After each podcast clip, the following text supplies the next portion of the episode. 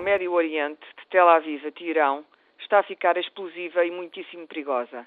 Não só o Irão se prepara, com toda a evidência, para desenvolver armamento nuclear, como ameaça ainda boicotar as decisões da Europa e dos Estados Unidos e do direito internacional, distribuindo os seus barris de petróleo e as divisas correspondentes por quem entender, ou seja, fora da banca europeia e dos fundos internacionais onde os lucros do petróleo crescem e se multiplicam.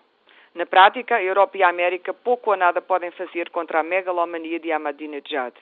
Como o presidente Bush muito bem disse no seu discurso do Estado da União, a economia americana é viciada em petróleo e as nascentes economias chinesa e indiana vão passar a ser. O que dá a presidentes eleitos populistas como Chávez da Venezuela e o iraniano larga margem de manobra. Entretanto, em Israel, ninguém sabe o que fazer com a vitória do Hamas nas eleições. Pela primeira vez, Israel está sem liderança e sem decisão, com a sua direita a manifestar-se violentamente. Retirar ou não as contribuições aos palestinianos é a decisão que todos, israelitas, europeus, americanos, têm de tomar. Mas, se retirarem, perderão a oportunidade de trazer o Hamas para a mesa das negociações. Será o princípio do fim.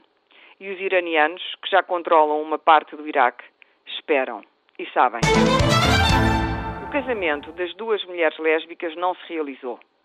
Mas o voluntarismo das duas mulheres e do seu advogado e as fundamentações jurídicas das decisões vão fazer pequena história e, sem dúvida, influenciar a futura legislação sobre a matéria.